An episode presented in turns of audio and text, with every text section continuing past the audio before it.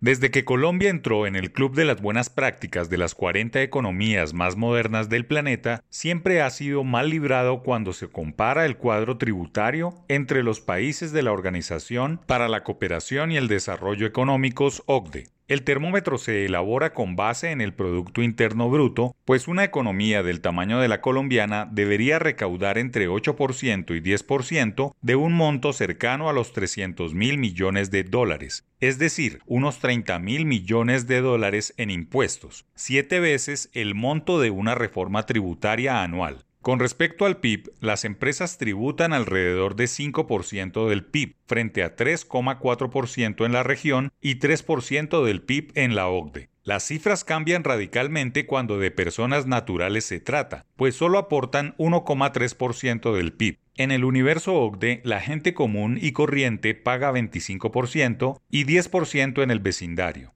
La alta informalidad permite que solo 5% de los asalariados tributen sobre la renta personal, como consecuencia de la escasa base tributaria y las exenciones. Es un diagnóstico complejo para los conductores de la economía, pero un reto para el diseño de los impuestos y su progresividad. No obstante, y enhorabuena, las cosas están cambiando a golpe de frecuencia. Quiere decir esto que de tanto hablar de reformas tributarias y de quienes pagan, se ha ido construyendo una cultura de pago al fisco nacional, de tal manera que las metas de recaudo deben actualizarse permanentemente porque se están cumpliendo, no solo porque se están acabando las gabelas derivadas de los lobbies políticos en el pago de impuestos, sino porque hay más conciencia en la contribución a políticas públicas de claro beneficio social. Puede afirmarse sin temor a equivocarse que los colombianos tienen cada vez más responsabilidad tributaria y que hay mayor racionalidad a la hora de buscar ilusiones tributarias, exenciones y demás gabelas de abogados y contadores. Claro que el estatuto tributario sigue siendo un dolor de cabeza para las empresas por su densidad y abigarramiento, todo un reto por resolver, pues cada vez hay más empresas y personas naturales que han cambiado de posición frente a los impuestos y su necesidad para sacar adelante el país.